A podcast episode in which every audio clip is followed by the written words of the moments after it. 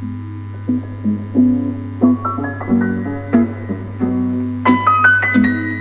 a todos y bienvenidos al episodio número 10 de No Todos Están en Podcast, en donde hablamos de todo tipo de temas y exploramos los rabbit holes del internet.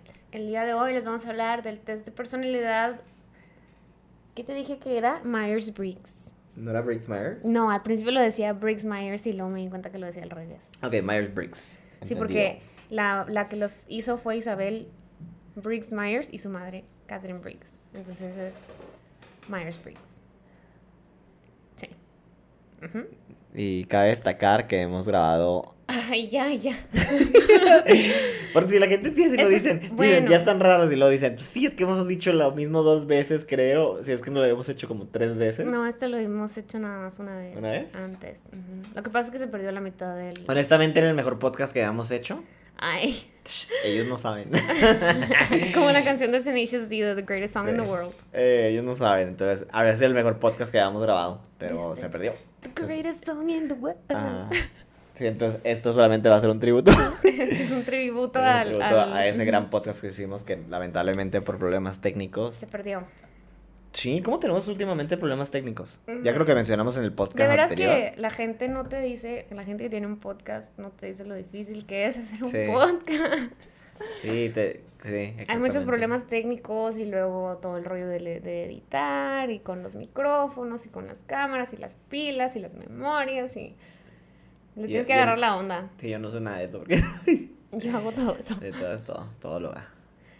Pero se Tú agradece. solo vienes y, y Lo- los postras radios- tus... Los auditorios, te, el auditorio te agradece. Pero luego la riego, como la vez pasada que dejé la, la parte en donde canto. Es parte del, del, del, ¿cómo? Parte de- del... Del encanto de, Ay, de este sí. podcast. Bueno, pues esta prueba te dice las fortalezas y las debilidades de tu personalidad. No, Zaira, si no, No. empezamos los podcasts. Ya Me- lo empecé. Me preguntas, Shadi. Shadi, ¿Sabes? ¿sabes? ¿Sabes? ¿Tú sabes cuáles son las 16 personalidades Y yo de contesto, Briggs y yo Myers digo, Briggs? Ah, sí, Ay. no, pero sí. No, Sé- pero sí. Bueno, sí he hecho, el- obviamente hice el test y lo hice antes de Lo hizo este. para, lo hiciste antes de la de que- Lo había hecho antes de Sí. platicar de este, de que íbamos a Yo lo hice este cuando, tema. yo lo hice unos como unas semanas antes de que platicáramos Sí. que íbamos a hacer esto. Entonces, he hecho el test, pero no sé verdaderamente la historia del test, pero normalmente creo que el resultado te da siglas. Sí. Por ejemplo, el mío es INTJ, que se llama el arquetipo, se llama el arquitecto. Entonces, bueno, más adelante nos platicarás qué significa eso. Pero por lo pronto, sí, eh, creo que cada sigla muestra un tipo de personalidad o un arquetipo, algo de introversión, extroversión, creativo, no creativo, no sé. Sí. Eh, entonces, adelante, disculpa. Es lo que sé de, de, de, No, no, está bien. de más. Myers-Briggs. ¿Cómo? Dinos más. No, no, adelante. Bueno, eso de las siglas que dices es para. Es como para definir si, por ejemplo. ¿Qué me dijiste que eras IN qué? TJ. INTJ. Bueno, que- por ejemplo, la, la primera letra puede ser I o E. Que I es introvertida, que es la que tienes tú, y E es extrovertida. Y luego la N es que intuyes, puede ser N o S, y la S es que sienten. Y luego la F es sensitiva, y la puede ser F o T, que es pensadora la T. Y la última, la tuya, es J, puede ser J o P, y es de que juzgan o perciben. Juzgón. Ajá. Ah, y creo que, bueno, no sé si a alguien importe, pero de que viene todo eso de los arquetipos de, creo que del psicoanalista de Jung, Carl Ah, sí, sí, sí, sí. Yo soy NFP, Ok. Que es extrovertida, intuitiva, sensitiva y perceptiva. Sí. Em, bueno, supongo que, digo, obviamente no podemos en un podcast de una hora hablar de todas las personalidades, pero por lo menos podemos describir los que nuestros resultados e invitamos a todo el auditorio de que Se pongan a hacer el test y, Sí, de y hecho. digan y nos pongan en los comentarios qué personalidad Sí, tienen y ustedes. verdaderamente si se sienten identificados con la, con la, la prueba. Yo, por ejemplo, creo que es bastante, que, bueno, yo y muchas personas con las que he platicado, creo que incluidas tú, que se han sentido muy identificadas con el resultado de la prueba, entonces que creen que, que sí es, que pues vale la pena Sí. hacerlo, ¿no? Eh, porque luego hay otro, bueno, Iba a decir que hay otras de que dicen que, que eres persona type A o type B, que es otra prueba. A Pero- o T. Asertivo cautel- cauteloso. No, no, pero eso en esto no, perdón. Yo digo que hay otro, hay otro tipo de pruebas de personalidad.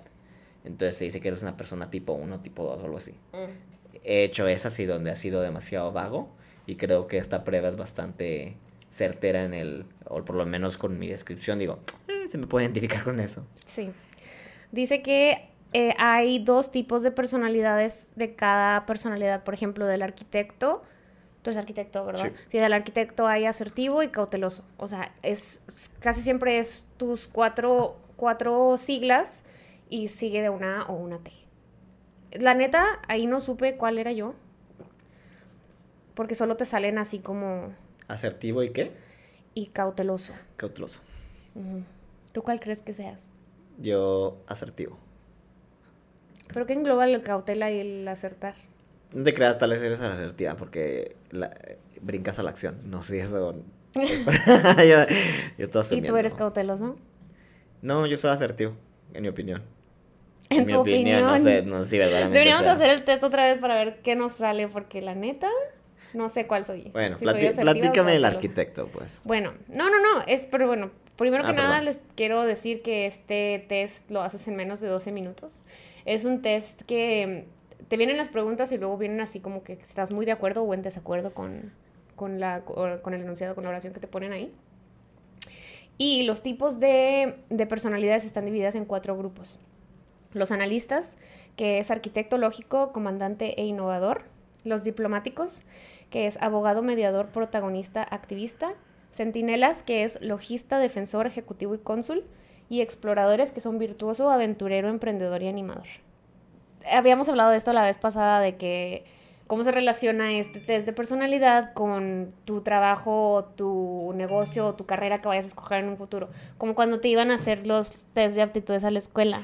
Ah, ¿Te me acabas de acordar. Y discúlpenme porque normalmente eh, eh, creo que ha sido, en cierta manera, hemos tratado de regrabar los dos episodios perdidos, que eran los mejores que hemos hecho.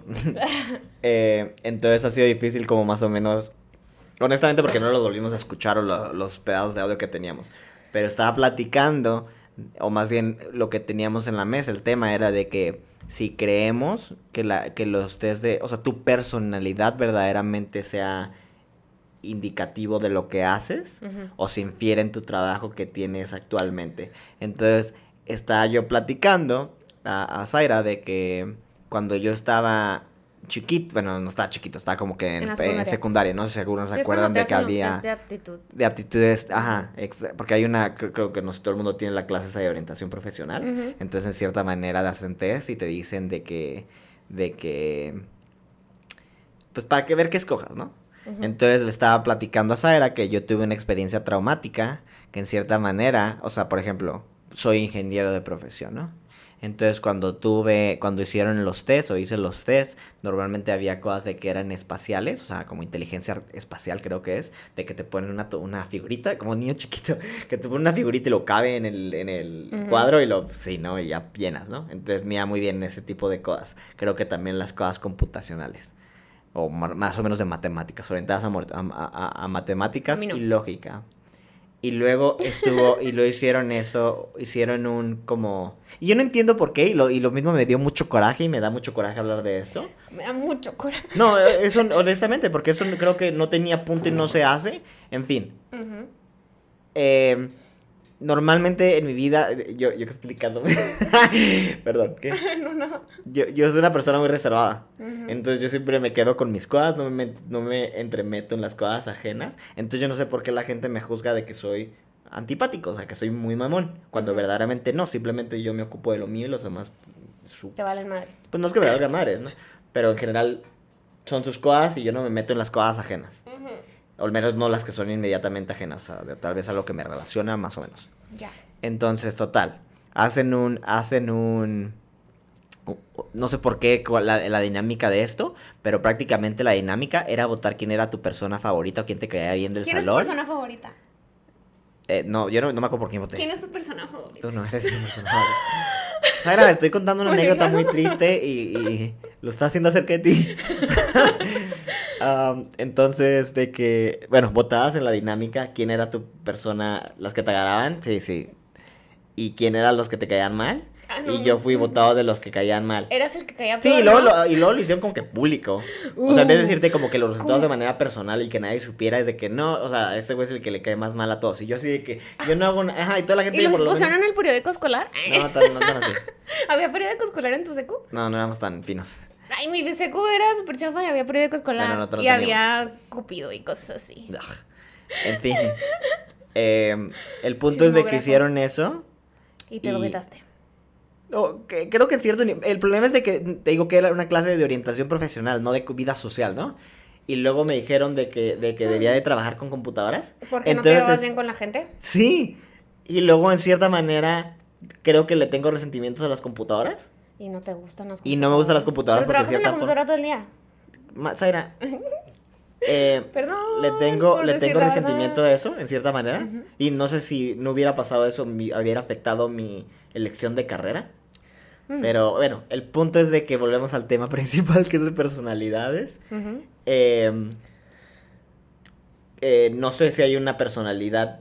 Bueno, supongo que hay una personalidad, por ejemplo, en y creo que al, al final veremos si tú estás de acuerdo o ambos estamos de acuerdo, pero yo creo que personalidades que son más sociales, como la tuya, activista o no sé qué otras son las diplomáticos. Los diplomáticos, ajá, tienden a irles mejor en su trabajo independientemente de lo que escogen, porque creo que la mayoría de ambientes eh, laborales lo- no importan muchas veces las aptitudes, sino... Uh, Uh. disparando los no big shots desde el desde Eh, bueno, temprano. yo, yo digo, en general. No, no, no, no. no. Eh, te digo. y creo que es más fácil Luego, ¿por qué moverse si eres una persona social. O sea, continúa, continúa que ya no... Bueno, dice, este tipo, bueno, ¿cómo se relaciona con tu carrera? Eh, saber qué tipo de personalidad tienes te puede ayudar a entender más sobre tu forma de trabajar, este, cómo tomas decisiones en la vida y cómo haces negocios. Dice, por ejemplo, si eres individualista y prefieres hacer todo por tu cuenta, este, pues ya te inclinas a algo en donde trabajes por tu cuenta, ¿no? En la medida que conozcas más de ti, sabrás qué tipo de trabajo te conviene o con qué otras personalidades puedes hacer alianzas para crear un negocio exitoso. X. Personalidad de arquitecto. Vamos a hablar de la estrella principal de este programa. Uh, ay, ay. Del más odiado de su secundaria. Ya sé, del podcast al parecer también. Dice que existe soledad en la cima, siendo uno de los tipos de personalidad más raros y más estratégicamente capaces, los arquitectos saben esto muy bien. Abarcan apenas el 2% de la población y las mujeres el 0.8% de la población. Michelle Obama es arquitecta. Elon Musk es arquitecto también. Ah, eso no me agrada, pero bueno. Tu favorito. No. ¿Quién más? Littlefinger es arquitecto. Y luego también, si quieres gente famosa, Einstein creo que era... No, sí, ¿no? Ay, no sé. A ver, fondo de la pantalla.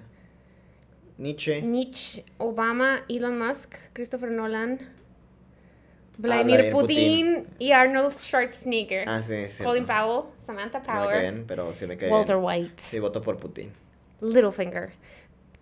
¿Cómo se dice? Tywin Lannister. No, no puedo decir los nombres de estos tipos. Katniss, Seven of Nine y el. Gatsby. Ah, bueno, dice que los arquitectos también les gusta compartir lo que saben, confiados en su dominio de los temas elegidos, pero estas personalidades prefieren diseñar y ejecutar un plan brillante dentro de su campo en lugar de compartir opiniones sobre distracciones poco interesantes. Y luego dice, entre comillas, no tienes derecho a una opinión, tienes derecho a una opinión informada.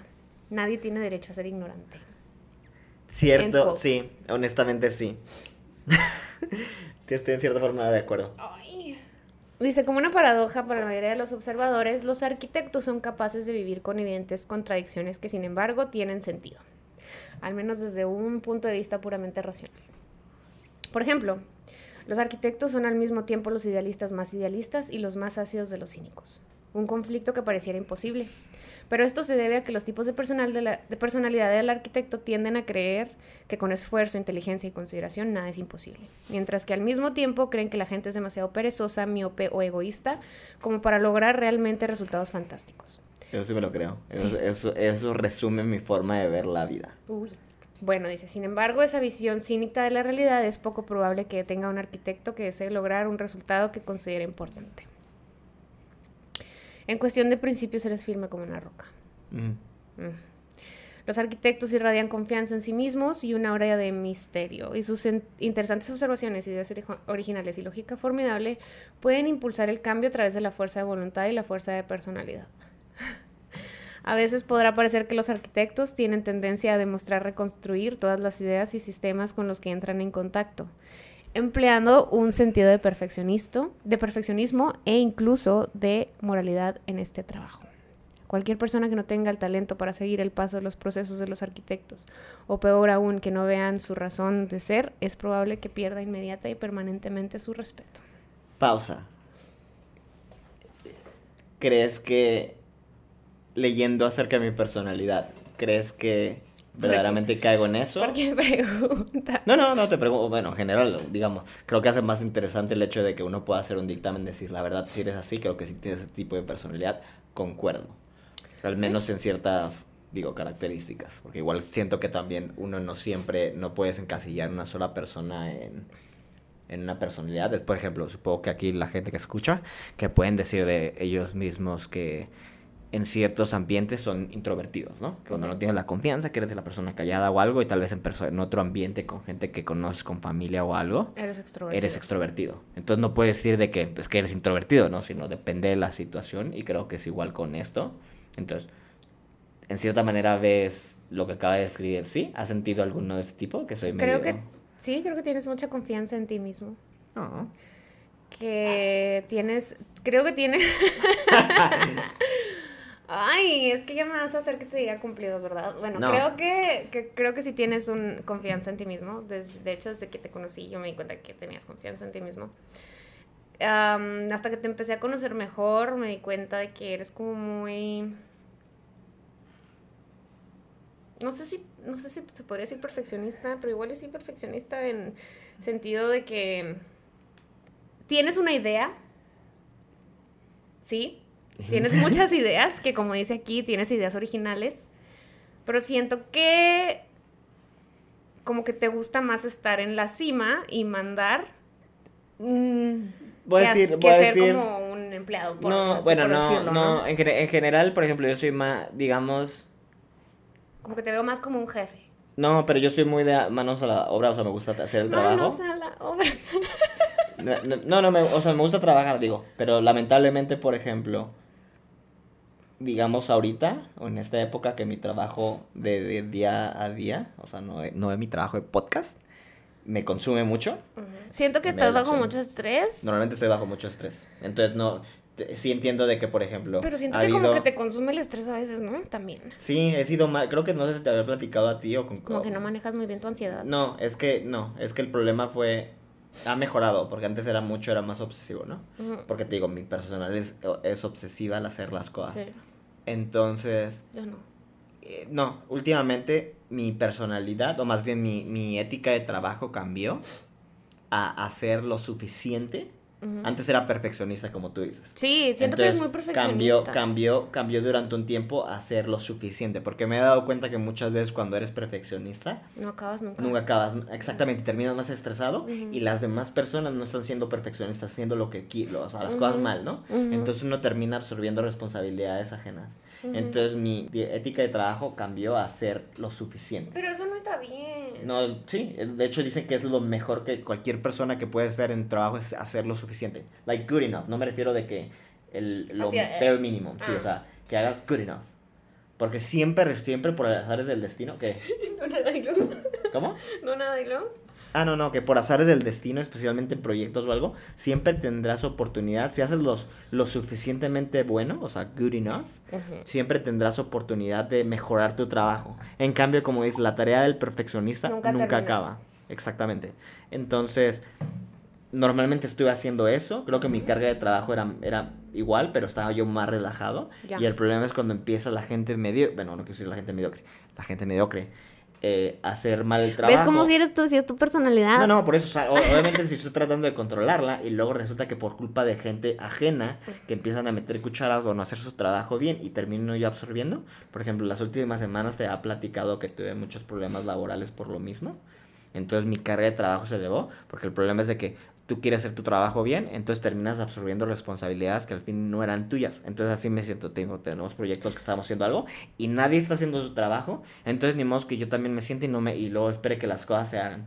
Entonces me obligan a hacer las cosas tres o cuatro veces para andar empujando a las demás personas. Y pero bueno, es otro tema. Adelante. Sí, pues eso es lo que te digo, que siento que tienes como un sentido de, de, de que estás, tiene que estar todo muy perfecto. Y también siento que eres muy este, dedicado a tu trabajo. Sí, demasiado. Como que siento que muchas veces lo pones antes que cosas mm, importantes de tu vida personal. No sé si, no sé, o sea, es la percepción que yo tengo, pero no sé qué tanto. Sí, lamentablemente sí. Entonces, y es prácticamente porque se ha hecho mi hobby. O sea, trabajar es mi hobby. Entonces es difícil porque luego empiezas a poner tu tiempo personal en el trabajo. Entonces yo te, y te digo que cuando pasó lo de la, la semana pasada o antepasada, no sé cuándo fue, dije, voy a renunciar, o sea, no vale la pena la vida esta. Ujú. Eh, pero aquí sigo. sigo.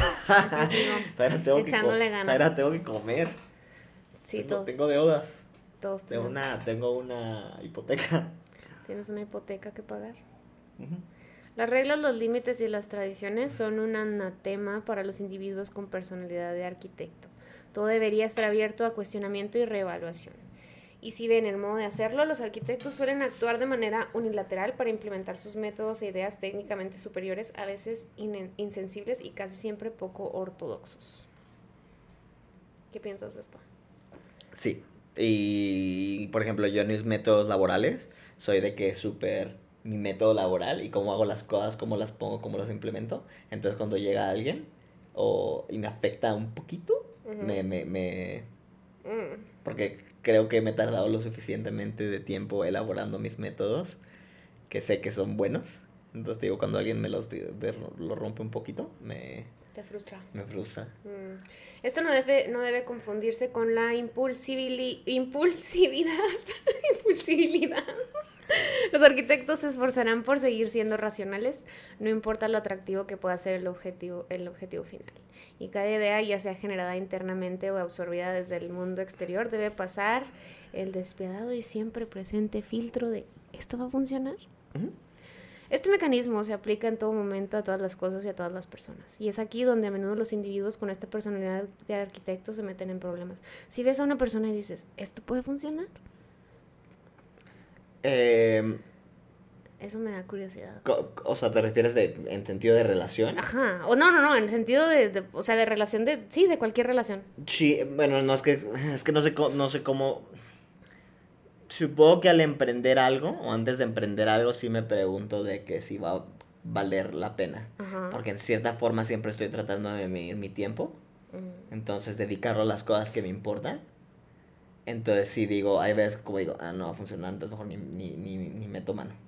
Pero estás hablando de proyectos. En general, con personas, relaciones, gente, lo que sea, sí he sido así de que, ¿Y qué es el, qué- cuál es el filtro? como que el filtro. Sí, ¿cuál es el filtro de que funcione o no funcione? O sea, ¿cómo filtras a las personas y a los negocios y a las cosas que tienes que hacer?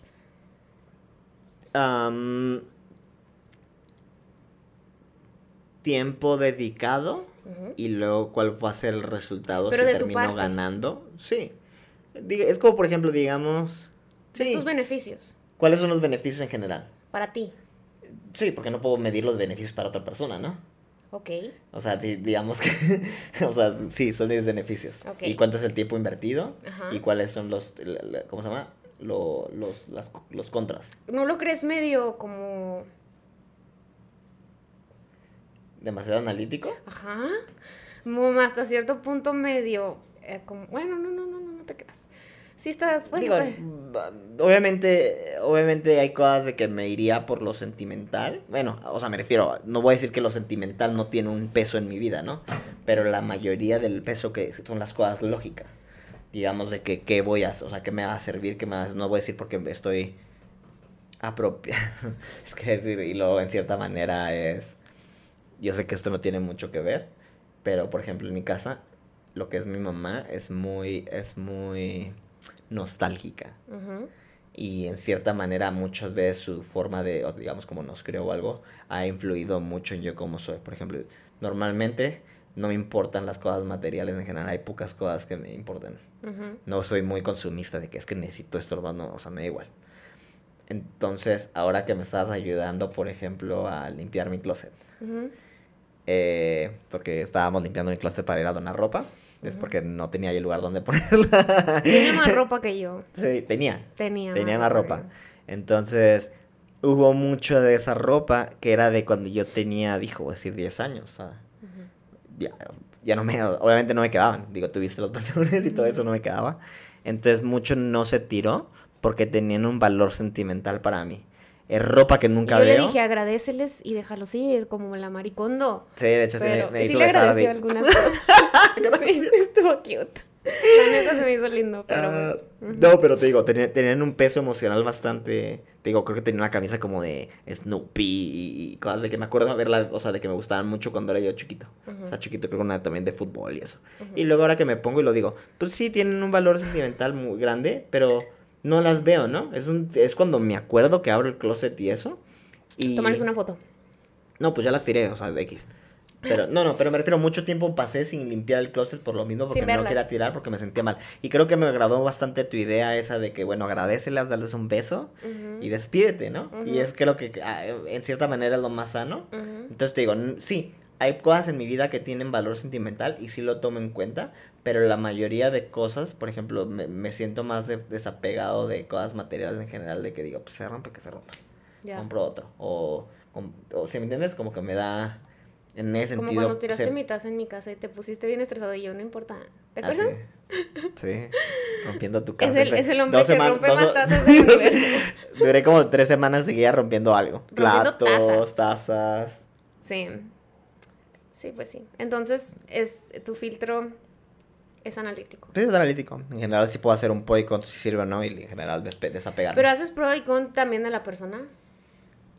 Conoces Sí. una persona y dices, "Mm, pro de este, con este, pro de este, con este. No, pero en general, por ejemplo, digamos que en relaciones o algo de que terminan o, o, en o cuando hay fricción o pleitos o algo, al- he sido, y voy a decir esto hipócritamente, ¿no? Porque creo que la última, o sea, de que el último rompimiento que tuve no lo manejé muy bien, Mm. pero en general normalmente para, para eso sería de que, bueno, pues ya, no quiero estar conmigo, bye. Siguiente persona. Igual con, con ami- relaciones de amistad de que eso- pasa algo, alguna, alguna fricción y que diga, bueno, no, no quiero ese tipo de personas en mi vida y dar el cortón. Y, y si he sido bueno siendo eso, digo hasta lo último. Pero tú, ¿Qué? tú no, tú, tú te vas más por el, Yo soy muy lo impulsiva. emocional. Yo me aviento a todo. A ver qué pasa. Pero no lo piensas, me refiero. Bueno, ahorita vamos a analizar Me tu- gusta, me gusta ahorita- darme en la madre. Ahorita, ahorita vamos a analizar tu, tu... No, yo no soy nada analítica en ese sentido de las personas. O sea, yo cuando conozco a alguien no me pongo. Y de hecho, es una de las cosas que mi psicóloga me dice que siempre haga. Este es como que, bueno, fíjate en qué tiene bueno y qué tiene malo, ¿no? Y ya lo, ya lo hago, pero generalmente. Bueno, antes que era más romántica, se podría decir. No. Como que sí me aventaba mucho a, a cosas en donde era muy probable, muy, muy probable que saliera muy herida.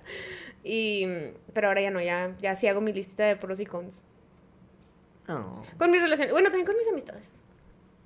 No, no una lista así eh, física, como quien diría así como que, ay, voy a poner las, las cosas buenas de esta persona y las cosas malas.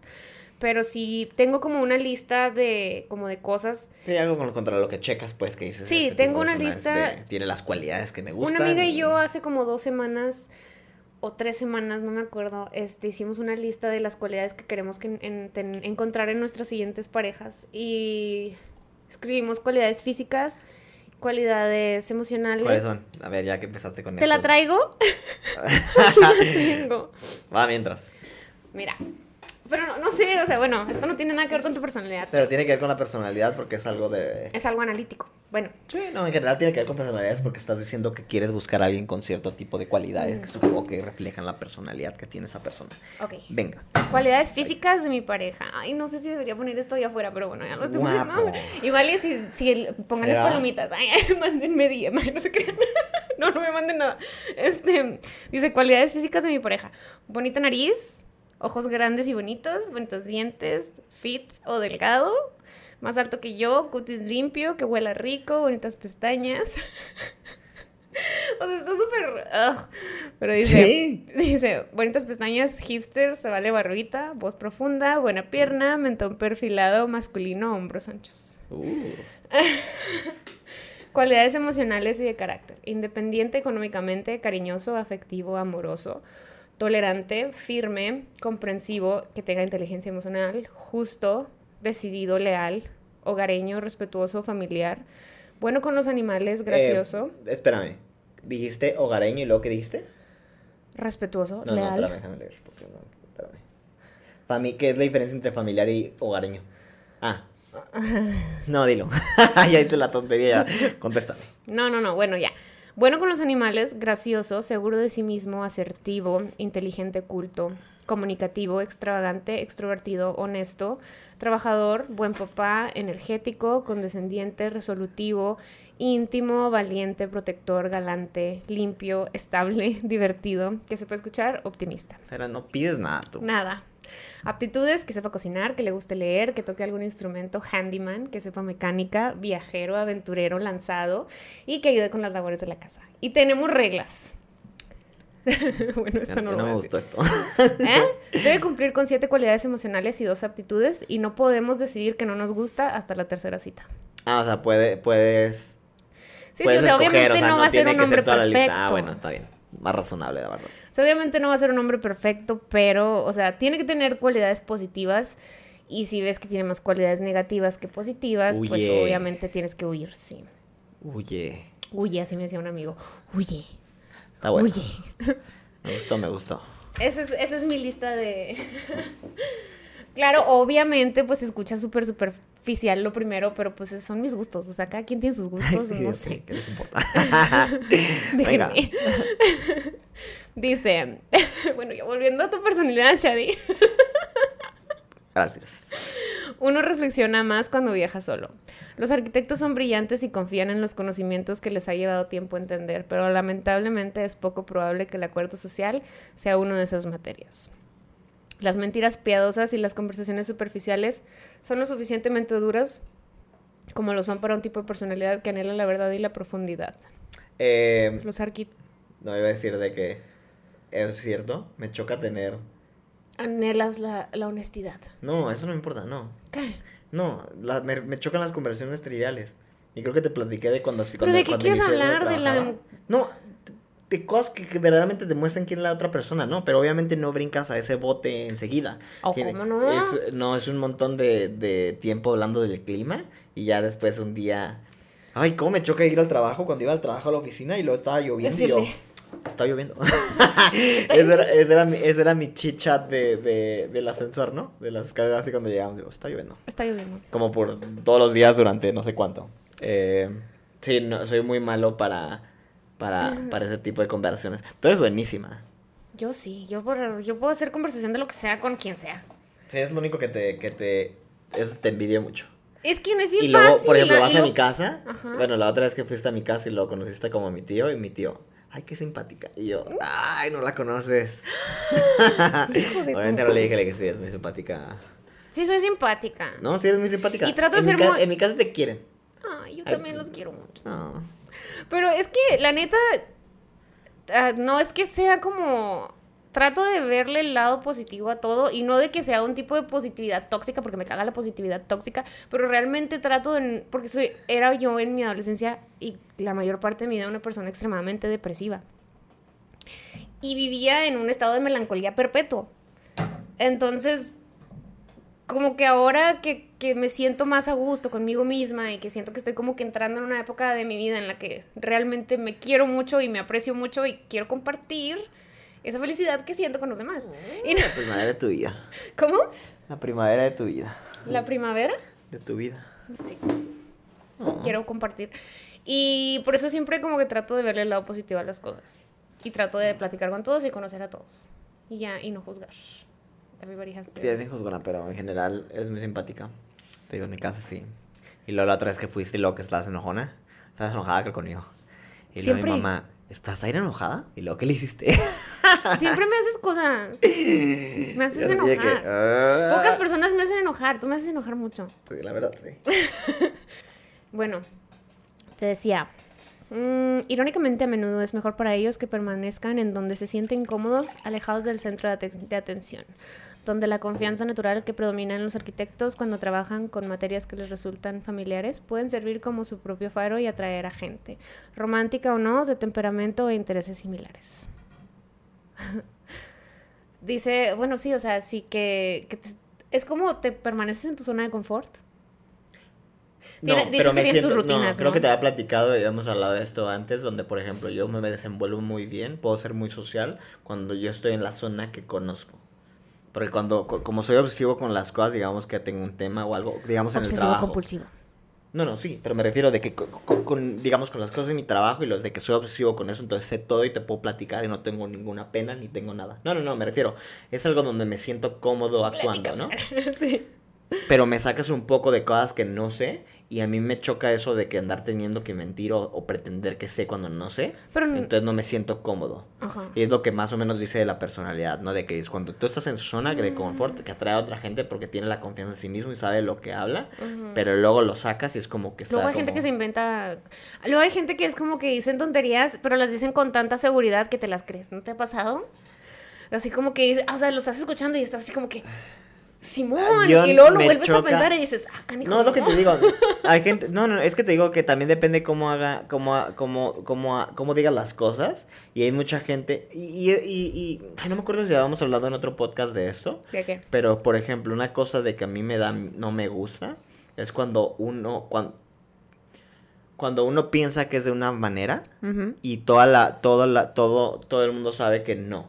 Ujú. ¿Sí me entiendes? Por ejemplo, hay gente que dice, es que yo soy bien bueno o buena, lo que sea, bla, bla, bla. Y tú los conoces y dices, no es cierto. Y pues Y- como tú dijiste ahorita que no es cierto que no soy simpática. Si eres simpática, Ah. dije.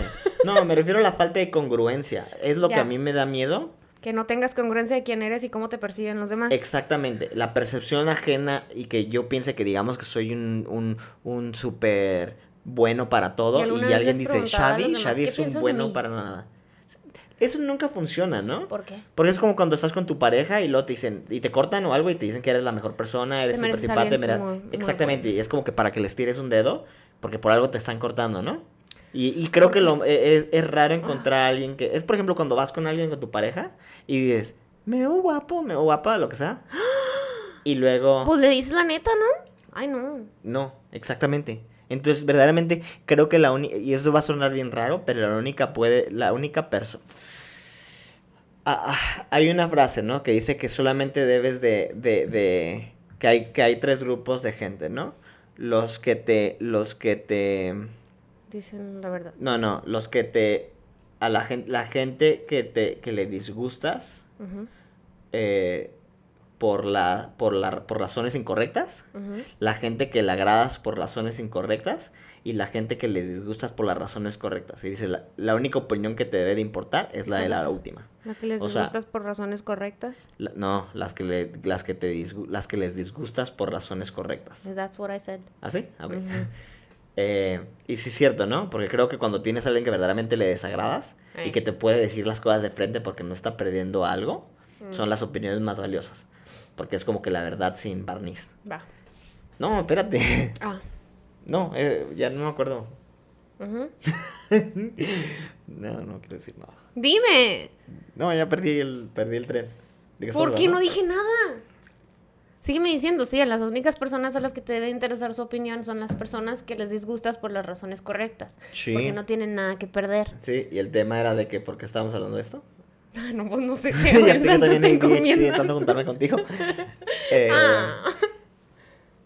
Ah, no, no, bueno, creo que tenía que ver con el hecho de que, de que, de lo de la personal, de, de, no de la personalidad, pero de que ser congruente con quién eres y quién Mm. no eres, porque te digo que la gente tiende a mentir, e incluso la gente más cercana a ti tiende a mentir para no dañe, para no herir tus sentimientos. Ujú. Entonces la única opinión muchas veces que puedes confiar es a personas externas que no les caes bien. Voy a empezar a decir la verdad siempre.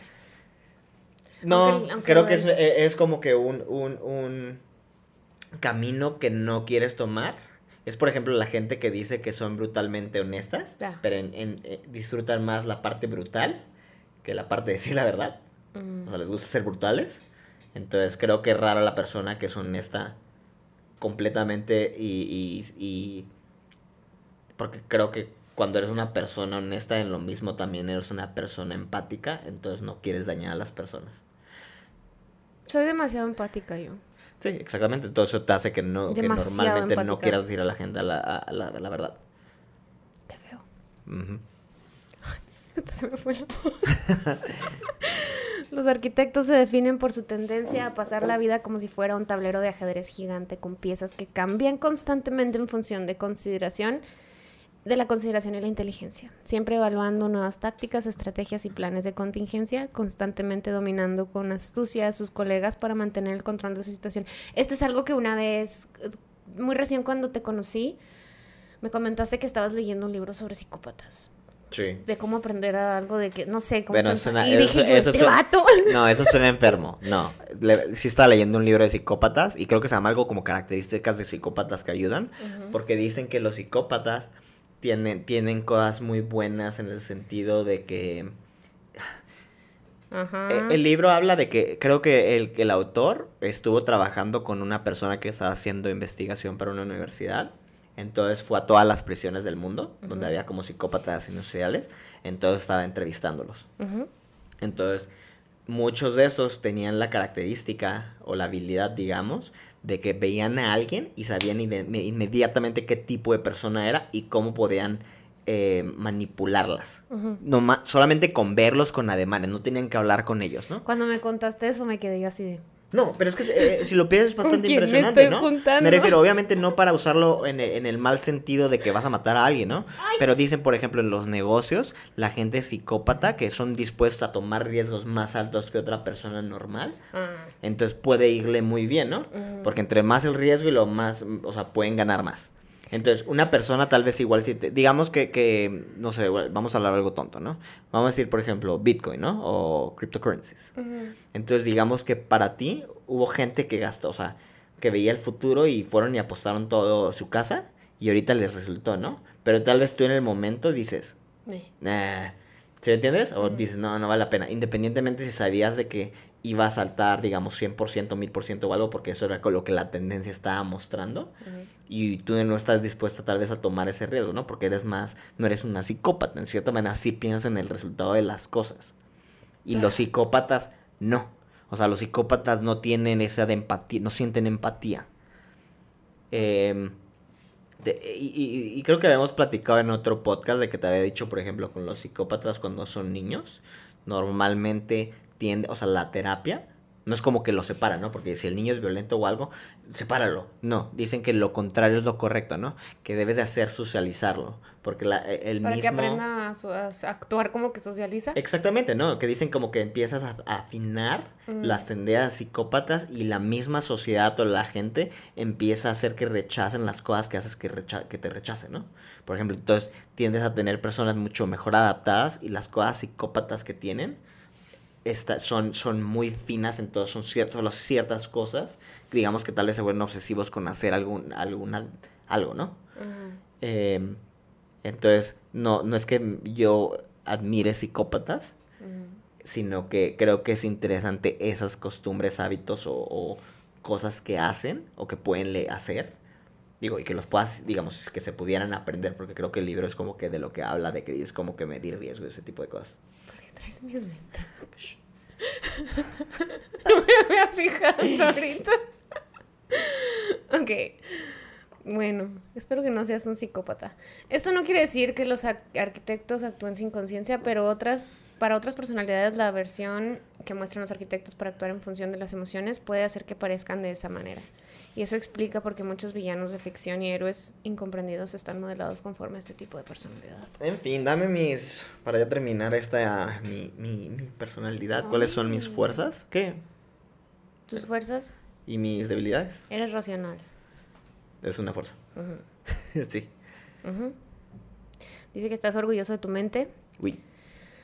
y que cada oportunidad que tienes la usas para expandir tu conocimiento. ¿Que estás informado? Es como lo que decía al principio de que tienes derecho... ¡Ya!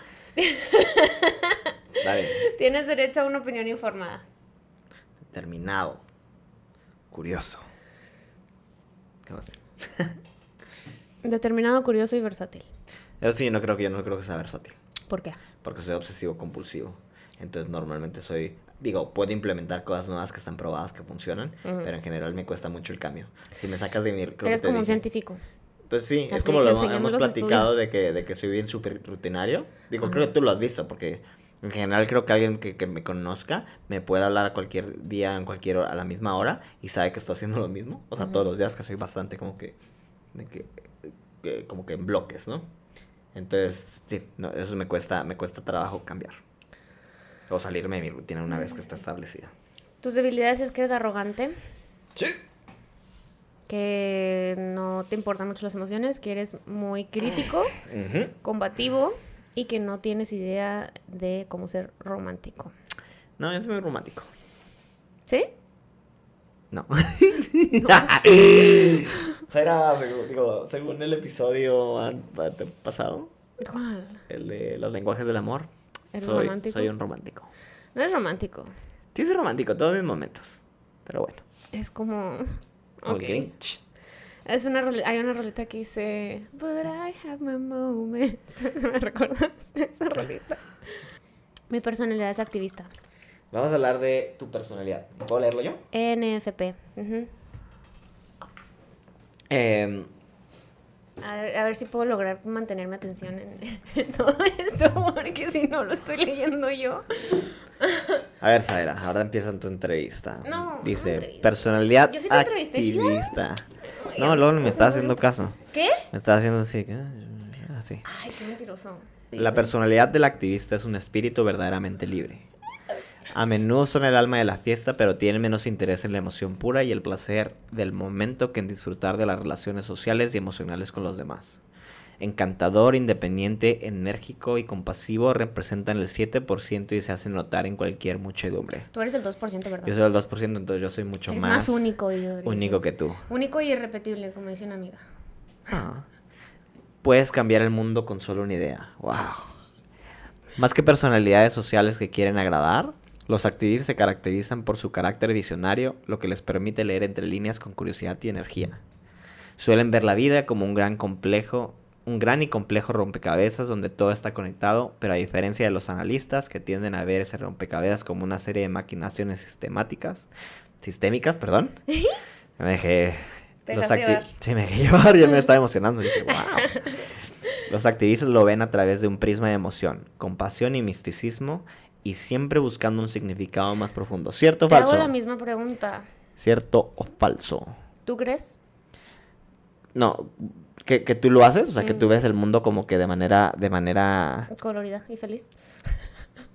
Em, sí, voy a decir que sí, en cuestión tal vez de personalidad, pero también te conozco de manera personal, entonces también creo que como habías mencionado hace cinco minutos, de que eres un poco depresiva. Tienes a la depresión. por Entonces, por ejemplo, hay días de que, de que estás platicando y luego te, te, te, te pones down. That's my ADHD. Pues, bueno, no, no sé. Entonces el punto... Y de hecho ahorita tengo una pregunta con, con cuestión a eso. Creo que ya que vamos adelantado en tu... En la lectura de tu personalidad. Es que no sé, con- no sé ocultar mis... eh, Esto es algo que creo que siempre tengo problemas porque no sé cómo ocultar mis emociones. No sé cómo enmascararlas. Hay gente que es muy buena para enmascarar sus emociones, yo no puedo. Yo no puedo y, y batallo y necesito como un... Necesito... No sé si te ha pasado cuando estás en una relación con alguien que, que pasa algo y luego dices, necesito tiempo para pensar. Yo necesito ese tiempo muchas veces diferentes del día, diferentes horas del día, porque no puedo. Me, me trago mucho mis emociones y, y necesito espacio para que se me pasen. Porque como soy impulsiva, necesito pensar las cosas antes de decir algo que no sea ni siquiera lo que siento. No sé si... Así, no- ¿estás enojada? No. Y luego... Porque no estoy enojada. No estoy enojada. no, no, no, solamente en un humor completamente distinto. Es que me estabas. cambia el humor porque no sé cómo actuar. No Oye. tengo muchas habilidades emocionales todavía desarrolladas, lo siento. Bueno, entonces, volviendo a la pregunta que tuve que contestar. ¿Te identificas con esto? Ah, bueno, yo sí me identifico con... ¿Crees que eres idealista? Creo que soy idealista, creo que tengo curiosidad y energía y que soy compasiva, sí. O sea, ¿y crees que estás buscando un significado más profundo en todo? En todo. Continuamos. Dice, probablemente otras personalidades encontrarán estas cualidades irresistibles y si ellos han encontrado una causa que despierta su imaginación, Los activistas aportarán energía que muchas veces los llevarán al centro de la atención, considerados por sus compañeros líder y gurú. Pero no siempre es aquí donde los activistas, amantes de la independencia, quieren estar. Em, ¿De acuerdo? Yo, yo, yo creo que sí te gusta a ti el estrellato. No lo digo como crítica, pero creo que sí te gusta como que digan, Zaira. Me gusta la atención. Sí, Me gusta ser líder también. Siempre que, que tenía como cosas que hacer en la escuela y así, siempre era como la líder. Así, véanme. Y de hecho siento que en mis grupos de amistades también siempre soy como la que mueve todo el, el nos- nosotros somos un- dos amigos, no te puedo decir qué hacer. Pero si pudiera, sí. Si pudieras, ahí estarías dándome órdenes. No, nunca te doy órdenes. Sí, cómo no. Tú me dices órdenes a mí, me traes en friega. que yo soy más A líder las dos todavía. a y a las dos estar en mí. Zaira, aún peor. Uh, No, estoy leyendo. Ah. Aún peor es si se ven acosados por las rutinarias tareas administrativas y de mantenimiento que generalmente acompañan una posición de- de liderazgo. La autoestima de los activistas depende de su capacidad para encontrar soluciones originales y necesitan saber que tienen la libertad de ser innovadores. Pueden perder rápidamente la paciencia o entristecerse si se encasillan en un papel aburrido. sí. ¿Sí? Algo que te quería preguntar, y no sé si nos- nuestro auditorio se recuerde de los episodios pasados donde hablaste de tu ADHD, que Ujú. sacamos el episodio. ¿no? Ok. Era de que tú crees que tu personalidad está, está en cierta forma relacion- relacionada con tu AD con tu, ¿cómo se llama en español? Con tu TDA. Con tu TDAH, TDA. Sí, de hecho creo que te O había dicho de un meme que dice que me gusta tu personalidad y lo gracias, es un trastorno. sí, es cierto. Esa es mi vida. No, la neta sí creo que tiene algo que ver y y como que muchas de las cosas, pero también, bueno, no sé. No, y, y- y lo lo menciono porque, por ejemplo, aquí desde que tienes la necesidad de que, de que ser innovador o que, que, y que puedes perder la paciencia o entristecerte si te dejan algo aburrido. Entonces, normalmente cuando estás platicando de tu, de tu, ajá, que, que sientes que si algo es aburrido, te- o sea, ya no te puedes concentrar. Mm. Entonces, ¿crees que en, en parte tu Pues tiene- personalidad tiene está ver, delineada por- por tu trastorno? Si tú, tú sí crees o tú crees que dices, Yo creo que sí. Por ejemplo, dices que tu mamá, tu mamá creo que también dijiste que tiene, bueno, puede que tenga, no sé si esté, tiene, ok, tiene. Yo tiene, creo que todos en mi casa tiene tu poquito. personalidad similar a la tuya, No, o sea, completamente distinta, es muy diferente así. ok. Entonces, ¿tú crees que esto no va de la mano con tu trastorno, pues? No, porque tenemos, o sea, tenemos rasgos de, de, de TDA parecidos. Como el que brincas de un tema de conversación a otro sin sentido. Es mi mamá y yo solemos tener conversaciones que realmente no tienen sentido. O sea, si vas y te sientas a, o escuchar, de hecho era una broma constante en mi casa de que nos escuchaban hablar y, o sea, realmente no estábamos diciendo nada, pero nos estábamos diciendo algo, ¿sabes? Entonces era una broma constante. Mi hermano y mi papá siempre nos la estaban regando de que no manches, es que no se están diciendo nada. Este, una vez vivíamos, es que hemos vivido en muchas casas. En una de las casas en las que vivimos estábamos como que una en un cuarto y una en otra. Y estábamos diciendo algo así de que, no sé cómo terminó la conversación, así de que te dije que te lavaras las manos y luego es que me duele un pie. Y luego mi mamá de repente gritó, navajas. Ok. Y era- o sea, como que nada, nuestro- nuestras conversaciones muchas de las veces no tienen sentido. Pero es por eso, porque compartimos esos rasgos. Pero nuestra personalidad en sí sí es muy diferente. Mi mamá es, mi mamá es de carácter muy fuerte. Eso va en contra de, bueno, déjame seguir leyendo. Yo creo que mi mamá es más, tiene mucha compostura, es como muy... Pero es cero diplomática, es menos social que tú. No, es muy social, muy social también. Pero también yo creo que eso es también por el, por el trastorno que somos. Es que hablamos mucho. A ver, voy a continuar si no, Ujú. si no te molesta. No. Dice, no pierdas esa chispa, esa pequeña chispa de locura. Afortunadamente, los activistas saben cómo relajarse y pueden perfectamente pasar de ser un idealista apasionado en el lugar de trabajo a un espíritu libre, imaginativo y entusiasta en las pistas de baile, a menudo con una brusquedad que puede sorprender incluso a sus amigos más cercanos. Sí, la neta sí. O sea, estoy, si me suelto hasta estoy hasta sudando así. eh. Sí, me destrampo muy cañón. Esta mezcla también les da la oportunidad de relacionarse emocionalmente con los otros, lo que les da una comprensión muy apreciada de lo que motiva a sus amigos y colegas. Creen que todo el mundo debe emplear tiempo en reconocer y expresar sus sentimientos y su empatía y sociabilidad hacen que sea un tema de conversación natural. De hecho, siempre pregunto, ¿cómo te sientes? No. Sí. Bueno, ¿tú qué piensas? ¿Tú sí piensas que eso me queda? Eh, sí, y lo he ha habido veces tal vez por mi que yo soy más ¿Amargator? amargado. Bueno, pues puede ser. No, no, no. Porque ves que me preguntas y luego o, o te digo, oye, tengo trabajo y luego, pues, si quieres no hacemos esto.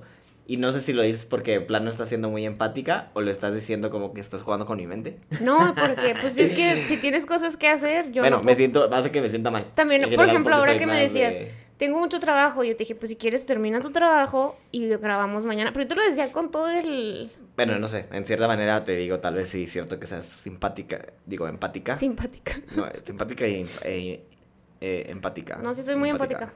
Me pongo en los zapatos del otro. Bueno, ha habido, te digo, esas ocasiones donde te digo, tengo cosas que hacer y luego me, tú nada me contestas, sí, ok, no hay problema. Y lo digo, ¡ah! ¿Quieres que me enoje? Pues no sé, se me hace la reacción. Es que yo normalmente, sí. Por lo menos porque no. a gente muy tóxica, yo creo. Pues no sé, a la pasi como que ser Pasivo pasivo-agresivo. Entonces, por ejemplo, aunque digo, también ha habido veces que te he dicho, estás enojada y tú me dices, no. Y luego pasa tiempo y luego me dices, ¿sabes qué me molesta? Y luego de que dices, sea, es que tengo que arreglar mis pensamientos. No, yo sé, pero de cierta manera también no puedo decirte que es enteramente mi culpa que piensa así inmediatamente. Es que ha habido rasgos que me da, ¿sabes? De que estás siendo también pasivo-agresiva. Y hay veces de que estás muy empática, entonces digo, hay algo, es como mi radar de que dice. Cuando, mira, mal. tu radar debería funcionar cuando sabes que hiciste algo mal. Lo que pasa es que muchas veces me molesto porque tú eres una persona cero empática. Entonces yo te, yo te digo, sí, la neta, Yo soy eres... súper empático. Yo lloro cuando veo videos de perros de que sus dueños. Es ser empático. O sea, con Me- los me, perros, me identifico. No, yo y luego cuando, cuando rescatan perritos y cosas así, Bueno, lloro. Lloro con las películas de Disney. bueno, conmigo Con- eres muy duro a veces. Y, Eh, y yo nunca soy dura Pero sí contigo. soy empático, simplemente. no- Bueno, ¿cuándo soy duro No, contigo? seas pues? Yo quiero que seas lindo duro conmigo. Sí, sí eres duro conmigo a veces. Pero no y yo sé, que lo, yo sé que lo haces porque eres así, muy lógico y muy de que pues esto, pero a veces neta, a veces nada más quiero que me apapachen. A Güey, veces- la neta. Bueno, voy a decir que soy malo en eso. A veces siempre, no es que no quiera o algo, es que siempre cuando analizo el tiempo invertido digo, no vale la pena. Honesta, no, no, pero no te digo el ¿De plan. apapachos? En general, en general de, de- Como de, de estar ahí para tu compa de que se siente mal y... y- Pero cuando, creo que cuando has tenido eso, sí he estado ahí para ti. Quiero pensar de que he estado más ahí que lo que no he estado ahí cuando has tenido problemas emocionales. Igual yo trato de no, no cargar mis problemas emocionales No, pero en general, en bueno, me gustaría pensar que he estado ahí cuando has querido, cuando has necesitado con quien hablar. No sé si sea falso o no. Eh, pero también no ha habido, ha habido, y te digo, no es más como que no es que sea no sea empático, es que a veces mi vida laboral, te digo, que llega al punto de que me absorbe y no puedo andar, eh, ¿cómo se llama? No me puedo concentrar en las cosas que valen la pena en la vida.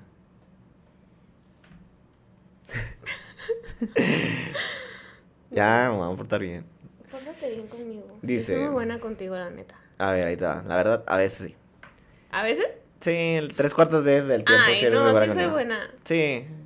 Tú también. Ah. Bueno, dice, sin embargo, los individuos con personalidad de activista tienen que ser, tienen que tener cuidado de confiar demasiado en su intuición, asumir, asumir y anticipar demasiado las motivaciones de un amigo, ya que pueden leer malas señales y frustrar los planes que un enfoque más sencillo hubiera hecho que fuera más simple.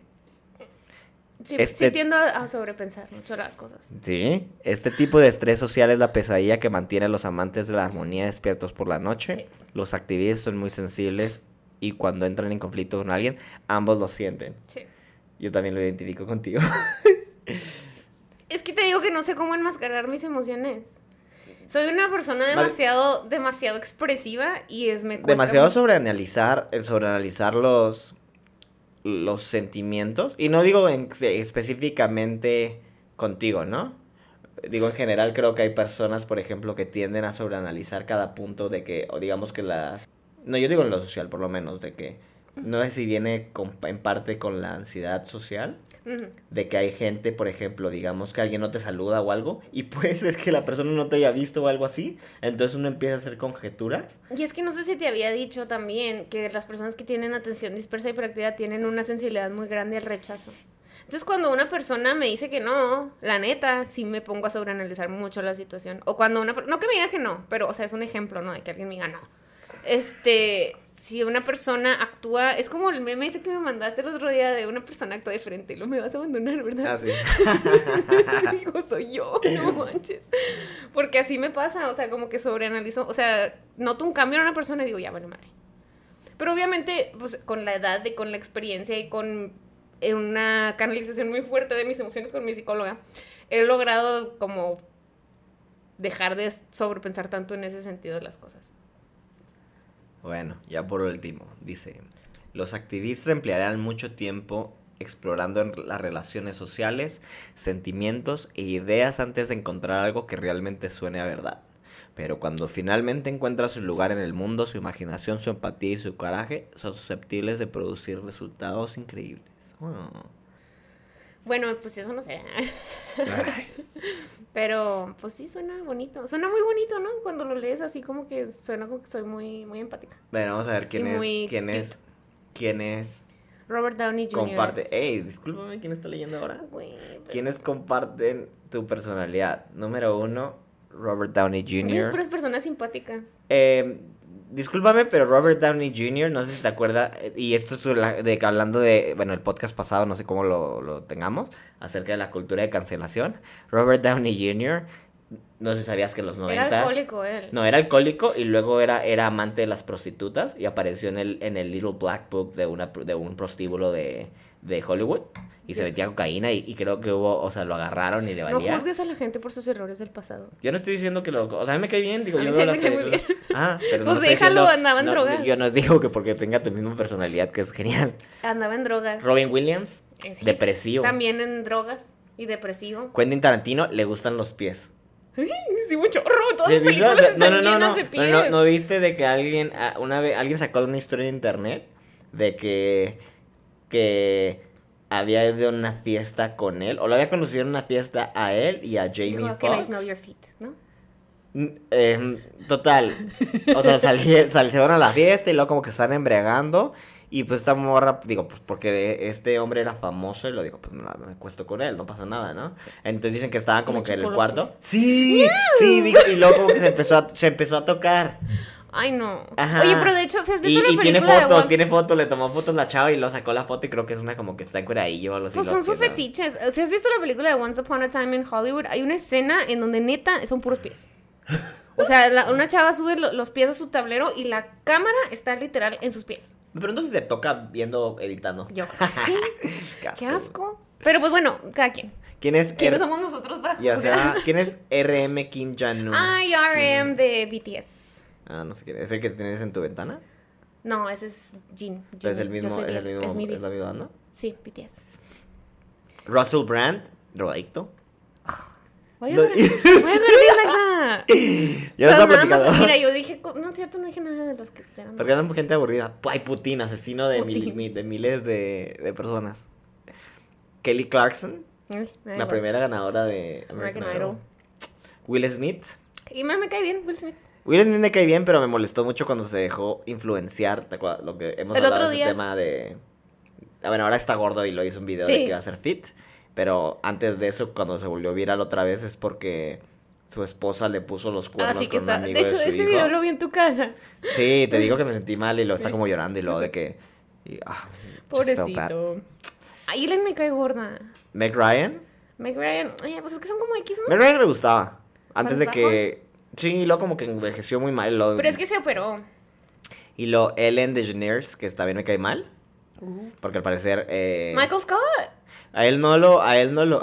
No, Estoy empezando a ver The Office. pero iba a decir. Es buenísimo, la verdad. No, iba a decir que esta mujer la. la hablando del tema de cancelación, la trataron de cancelar porque al parecer abusaba de los empleados. Sí. No sexualmente, pero. No, pero sí que era los mala trataba muy mal. Ajá, y lo de Sí. que era de que no me hable. Ajá. O sea, no me hable. O sea, si te das un cuerpeón, era de que ni me voltees a ver. Ni Y hagas también contacto sus, directo. sus guests decían de que no es la peor experiencia ir a su programa, ni siquiera se acercó a mi camerino antes, no me saludó, nada más llegué y, o sea. Sí, que tiene una personalidad falsa. Y no lo dudo, la neta se ve así. Michael Scott, excelente persona. Para la gente que he visto. Ajá. sí, me gusta. Y luego Spider-Man. ¿Quién es Phil Dunphy? Ay, ya sé Modern quién Family. es. Y luego Piper Chapman. No sé quién es. de Jennifer Keller. ¿Y quién más? Pita. Pita. El de... Carrie Bradshaw. No- Ay, Carrie me cae gorda. Bueno, y, la y neta. Willy Wonka. La neta, re- re- volví a ver toda la serie de Sex and the City ahora que estamos en pandemia. volví a ver muchas series entre esas. esa. Y la neta, me acuerdo que cuando, cuando la vi por primera vez, como que me caía bien Carrie. Y porque siempre estaba tras su gran amor, Big. Y ahora la veo y digo, güey, qué annoying. O sea, ya, que déjalo, es un maldito desgraciado. No te aferres.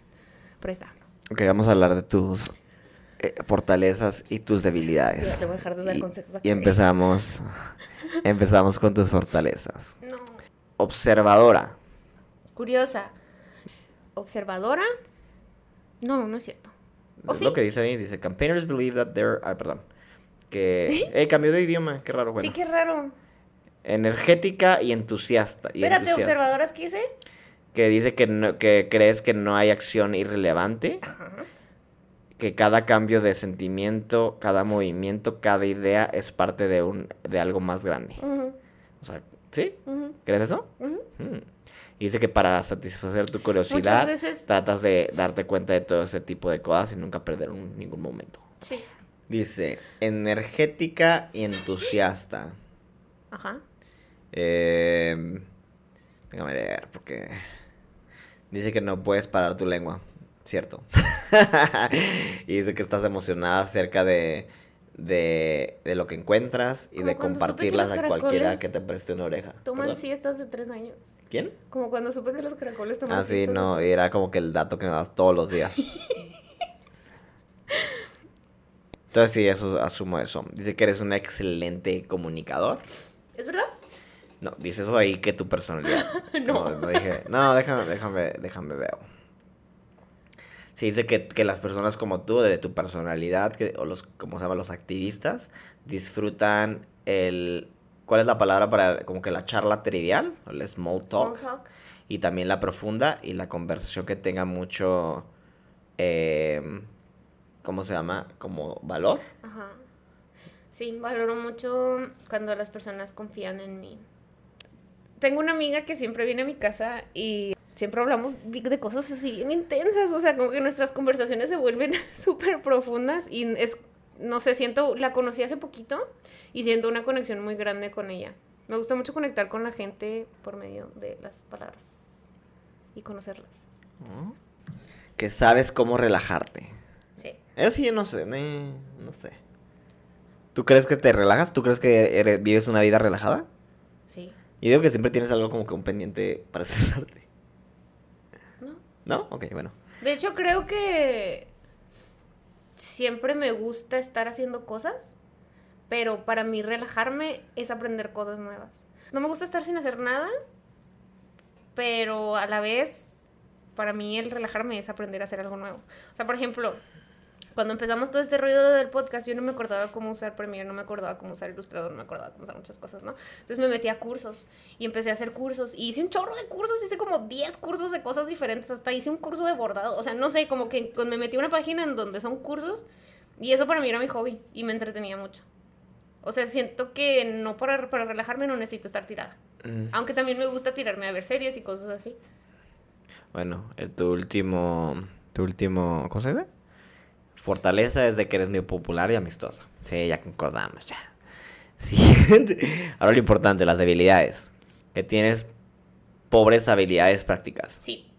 Soy muy mala para hacer muchas cosas. O una cosa.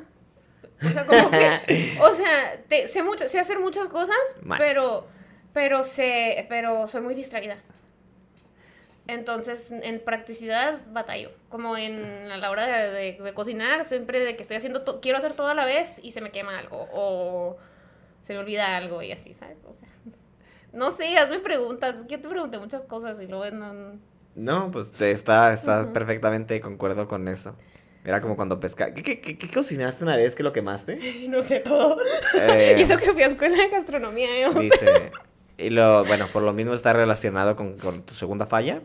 ¿Qué? O la segunda falla de la gente que tiene tu personalidad. Ajá. Que dice en- que, que es difícil eh, enfocarte. Ujú. Creo que es cierto.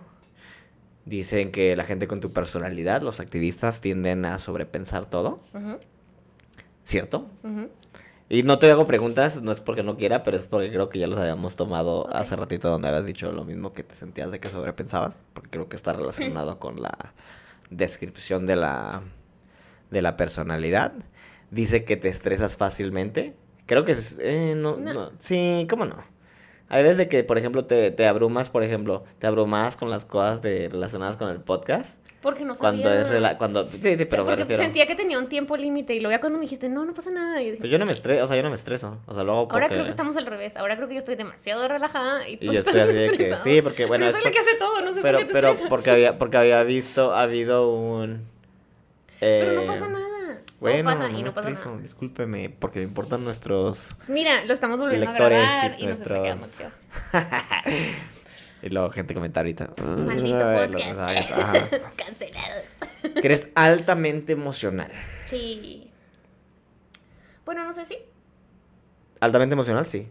Sí, hay veces como que me, me cuesta. No, puede ser, o sea, diría como que hay veces que no me, no me siento A gusto. No, no, hay veces, por ejemplo, que, te tra- que yo trato de ser directo, y tal vez creo que a veces soy muy directo, que creo que olvido... my feelings? Ajá, creo Mm. que te hiero los sentimientos. Y luego te explico y luego como que dices, bueno, sí tiene un poco de lógica lo que me está diciendo y como que se te pasa. Pero en general sí, creo que hiero tus sentimientos muy seguido. ¿Ves? Y dices que no eres. Yo no digo que no, pero no es a El otro-. Ahorita que estábamos terminando de leer tú de este, te dije que eras duro conmigo y me dijiste. Eh, no eres, recuerdo cuál Eres es duro eso. conmigo. Independiente... Ah, que dice que eres independiente, independiente hasta el error. Me refiero, no sé cómo, es que no sé cómo decirle, sino independiente al punto de que es malo. A eso se refiere el, el tema. Entonces dice, por ejemplo, que los, los activistas odian que sean, sean micromanejados y que, y que los restrinjan con, con reglas pesadas, Ajá. por así decirlo. Sí. Y lo de que te les, o sea, la gente de tu personalidad les gusta que los vean como altamente independientes y maestros de su propio destino, hasta poseedo- poseedores de sabiduría altruista que va más allá de leyes draconianas, no sé qué se refiere a eso.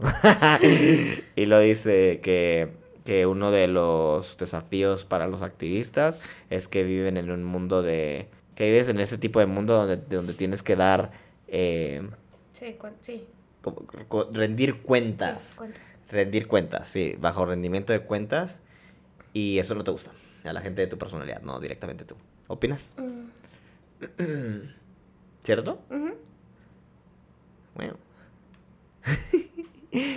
Eh, otro tema de lo bueno dentro del mismo tema de que habíamos platicado de las personalidades tú crees digo o sea, conociendo tu personalidad y la mayoría bueno al menos de lo que has leído de las demás crees que tengas un tipo de persona con la que te sientas más atraída o por lo menos más compatible que hay cierta compatibilidad entre las personas Em, según leí, según leí aquí, mira, de hecho aquí viene, este, según estas cosas, yo me siento más atraída a las personas que tienen personalidades analíticas. Pero yo siento que es al revés, porque yo realmente pues, estoy muy abierta a todo tipo de personalidades, como que siento que yo atraigo a mucho tipo de personalidades, pero me he dado cuenta que últimamente mis últimas amistades, personas que se me han acercado, todas son analíticas. y Entonces no sé si yo sea la que atrae a los analíticos o a mí me atraigan no sé, ¿sabes? Tú qué opinas No sé. o sea, Es que no yo me llevo bien con todo, yo me llevo igual con todo, ¿sabes?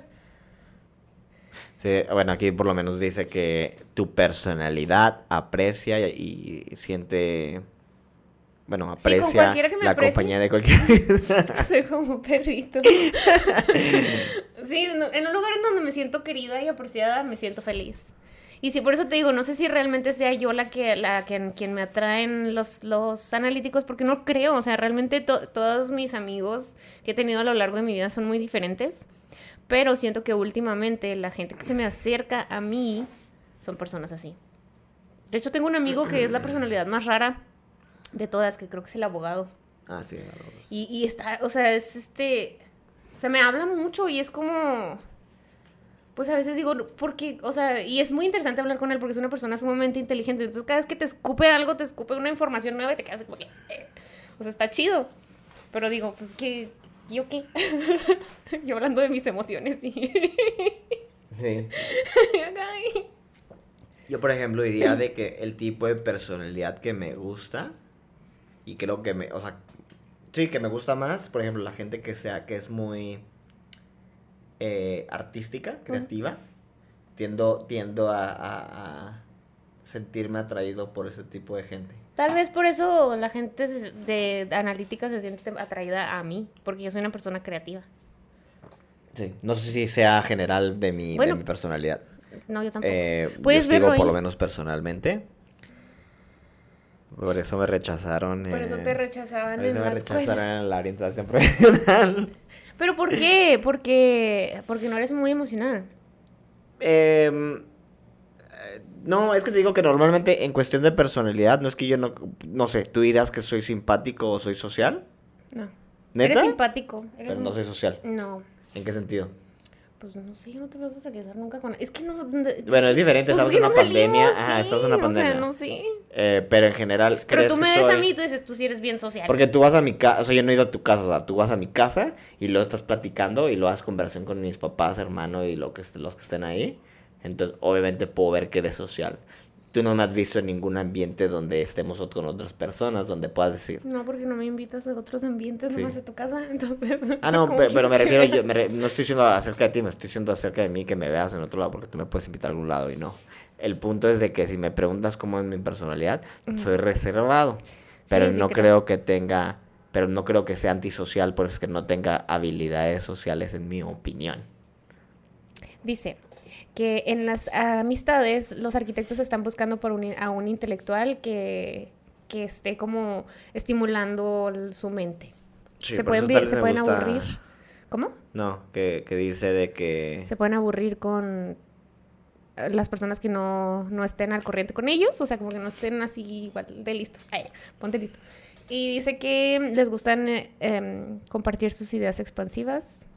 Y en la... Mira, qué raro, porque yo a mí sí me gusta el small talk y a ti no. No, a mí no, pero ve lo que dice. Dice de que, los... typically avoid it. Sí que lo evitamos. Y luego dice que los arquitectos les importa la profundidad y la calidad. Y luego dice que prefieren tener muy pocos buenos amigos que un gran Círculo de social. conocidos.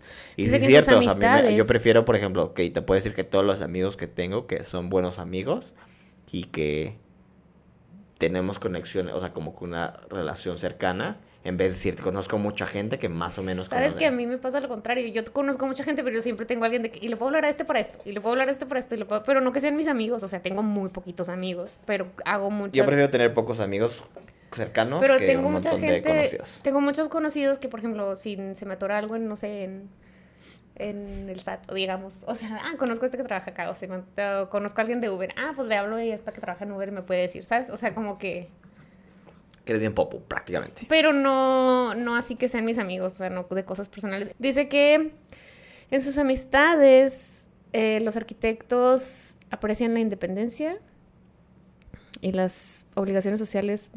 Ah, no, y la- sí, las obligaciones es- sociales pueden parecerles paralizantes, ¿puede ser? No se quieren sentir, sí, o sea, como que atados. ¿Sí? ¿Sí? y creo que eso es cierto. No me gusta que la gente se sienta comprometida con lo que tengo. Me molesta, me molesta es sentirme comprometido con algo. Y no me gusta hacer sentir a la gente comprometida con algo. Me gusta que la gente haga las cosas con gusto en vez de que se sientan de que, ah, estoy forzado de hacerlo. ¿Sí me entiendes? No sé si, me explique. Sí. Entonces sí, entonces es como que no me gusta, por eso no me gustan ciertas presiones sociales, porque es de que no, que- no, yo no quiero ni ejercerlas ni que me las ejerzan. ¿Sí? Quiero que todo el mundo sea feliz y hagan las cosas porque quieren, no porque, porque deban. Vamos a leer de tus relaciones románticas. I'm intrigued. Bueno, dice que este tipo de personalidad se acerca a las relaciones románticas de una manera estratégica, que tienen metas y un plan para llegar a alcanzarlas. Es, viven en un mundo puramente racional a prueba de tontos. Ujú. Para estas parejas encontrar un, un, este, una pareja compatible es un desafío Es un martirio. porque muy rara vez están satisfechos. Los arquitectos siempre están haciendo un mundo en sus cabezas que es más perfecto que la realidad. Otras personas entrando en este mundo necesitan entrar en esta fantasía de alguna manera. Y, los ar- y las expectativas de los arquitectos y los ideales de la pareja son cero realistas. Hmm. Ninguna persona va a ser capaz de llenarlos completamente de todo, de- en todos los sentidos. Mm.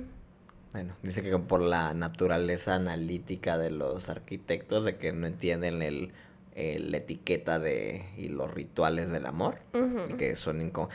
Yo, bueno, yo no creo en eso. Eh, puede ser. Yo diría que soy muy bueno para el amor, pero no creo. Es lo que yo diría, pero ¿por qué no? Supongo que mientras, bueno, cuando creces y maduras y eh, vas entendiendo como los, los rituales del amor, al principio pueden parecer quizá como... ¿Qué? ¿Qué estás pensando con esa cara? Dilo. Creo que de alguna forma u otra em, es lo que decías de los, de los, de los psicópatas. Sí.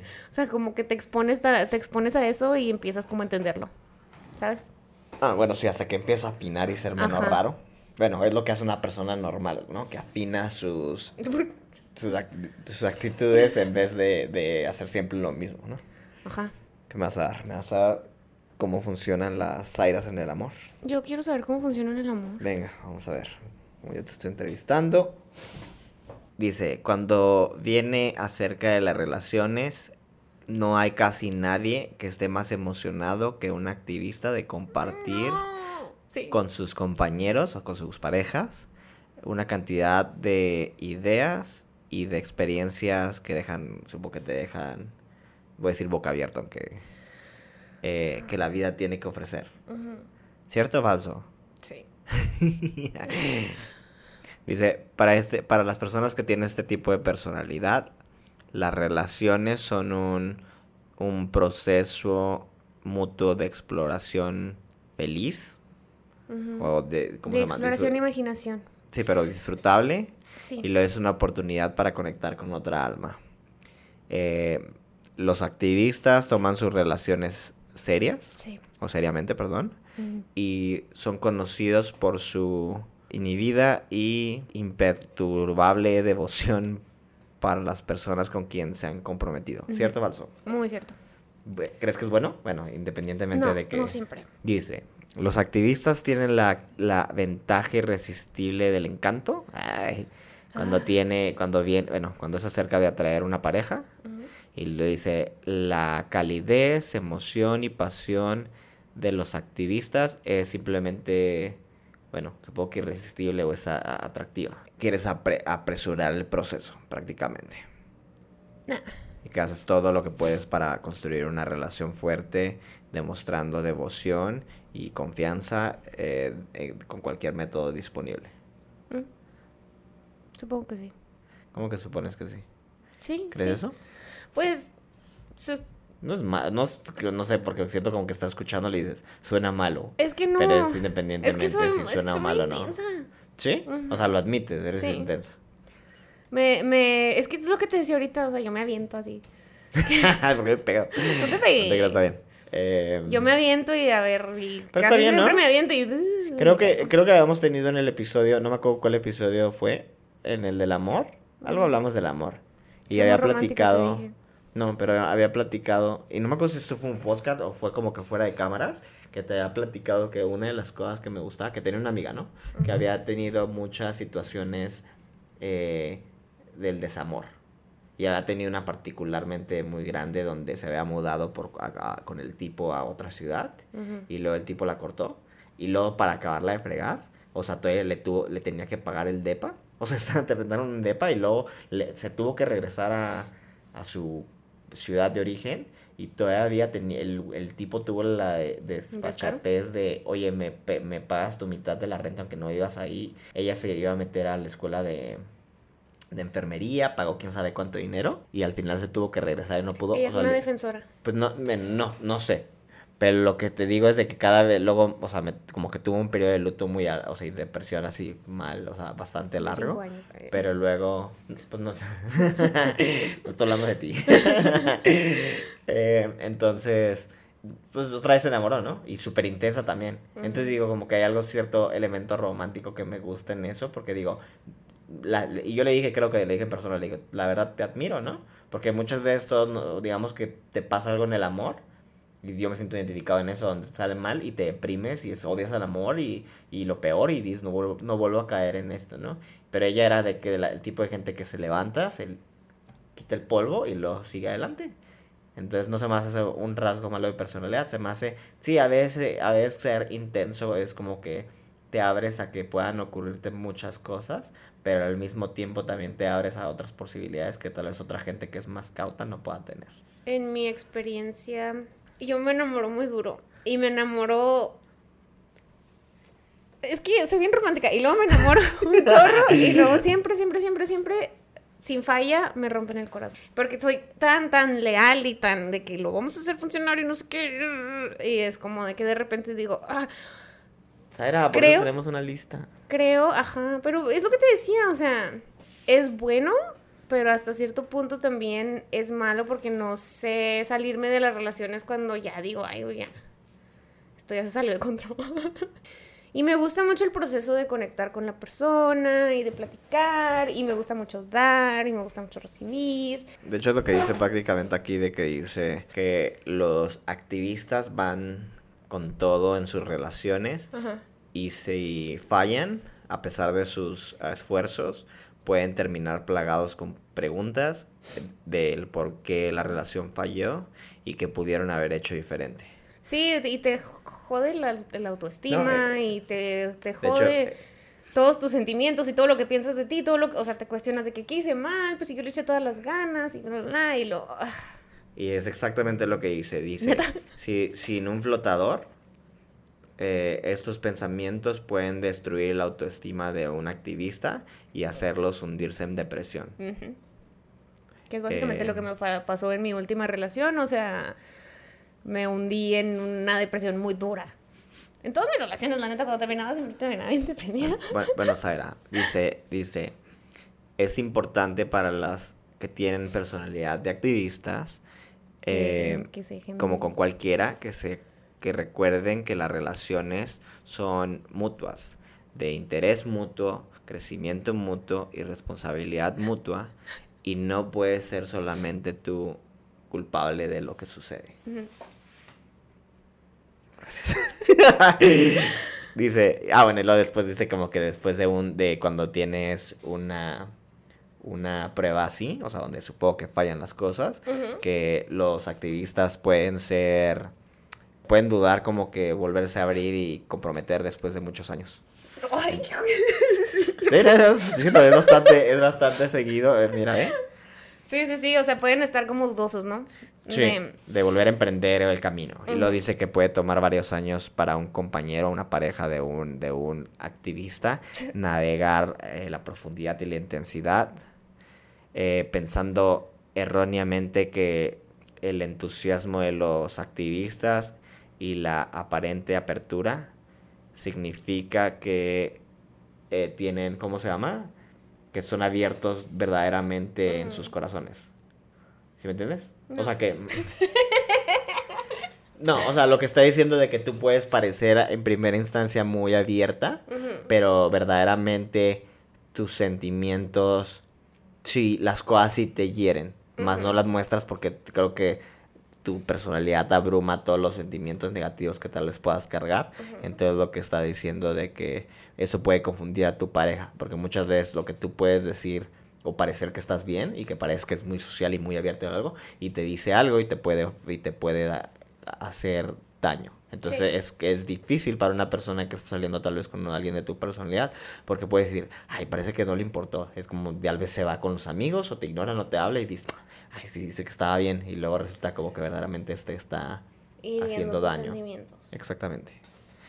Eh, ya para terminar al menos la- esta sección, que dice que en realidad la espontaneidad de los activistas, la inconsistencia y er- no sé cómo se dice, erratismo, cuando como, como que, que para el ojo no entrenado pueden parecer como un producto de, de falta de profundidad y de cuando Sí. no quieres compromiso, pero es, com- es completamente lo opuesto. Dice que es como que una manera de expresar las ideas místicas de toda la energía que nos rodea y lo, los que el confinamiento del mundo real y todo lo que está por debajo de los principios del amor expresados en diferentes formas y de infinito y Ay, o sea, no estás diciendo nada, pero ok. Sí, está bien. La personalidad más común en las personas creo que es el defender. Déjame ver. La personalidad es la personalidad logista. Más a ver, no, la logista. ISTJ. es la más común la menos Ajá, el 13% de la población. Aunque habíamos visto otro que decía que era el de defender, el defender, ¿no? pues no sé ya cambió en lo que de esta semana Más personas hicieron la prueba y sí salieron. La menos común es la INFJ. Abogados, sí. Qué famosos son INFJ. Vamos a ver. Martin Luther King, Nelson Mandela, la Madre Teresa Maricondo. Ah, de hecho habíamos dicho. Oh, espera, espera. Volviendo a lo mismo, tengo dos preguntas ahí. Una, la madre Teresa, que no era una buena ¿Cómo hizo su test de personalidad la Madre Teresa? No, supongo que alguien lo analiza. Es como cuando siempre que se muere, digo, alguien escribe la biografía de alguien famoso y luego Y le dicen, según- ah, ajá. Era. Que siempre era se me ha hecho como que. Ajá, y lo dices de ese tipo. No sé, eso no me gusta cuando hacen Morgan con ese tipo de gente. Gute. El que te iba a preguntar era de. Galadriel. Ma- ¿cómo? Mari Kondo es la que, la que nos. Es la de gracias. Ah, ok, sí. es, la que, es la que te dice que. De hecho, tenemos que ver ese show. Ándale, vamos a verlo, te va a ¿Es un gustar. Si, si te causa tanto placer ver cómo limpian casas como a mí, te va a gustar. Bueno, y de la más común, que había dicho que era El defensor. logista, ¿no? Ah, sí. Sting. Natalie Portman, Anthony Hopkins, George Washington, George W. Bush, Mr. Darcy. Defensores es esta Beyoncé, Queen Elizabeth, Aretha Franklin. Según yo, esta es la más común, pero pues dice Google que no. Bueno, eso es todo lo que tenemos para ustedes el día de hoy. Espero que les haya gustado el podcast y que, no sé, les haya levantado la curiosidad de ver qué tipo de personalidad son. Link en la descripción. Link en la Hagan descripción. el. Yo, yo sí, a mí me gustaría, creo que. Y te digo porque, al menos en nuestro caso, creo que nos sentimos identificados Sí, sí. con, con lo que nos dio el, el, el quiz, o el test, o como quieras decirle. Eh, y creo que siempre es interesante aprender un poco más de uno mismo. Y hay cada vez que cosas que uno no, no, no sabe, ¿no? No piensa de uno. Entonces, no sé, los invitamos a que sigan el vínculo que va a estar en la descripción o se metan al, al test de, creo que la página es 16personalidades.com Punto com. Así es. eh, y que nos dejen en sus comentarios, eh, en los comentarios de qué qué- qué- qué les tocó. ¿Qué personalidad son? Vamos a ser amigos. Al cabo yo soy amiga de todos. Gracias por escucharnos. Nos vemos la próxima semana.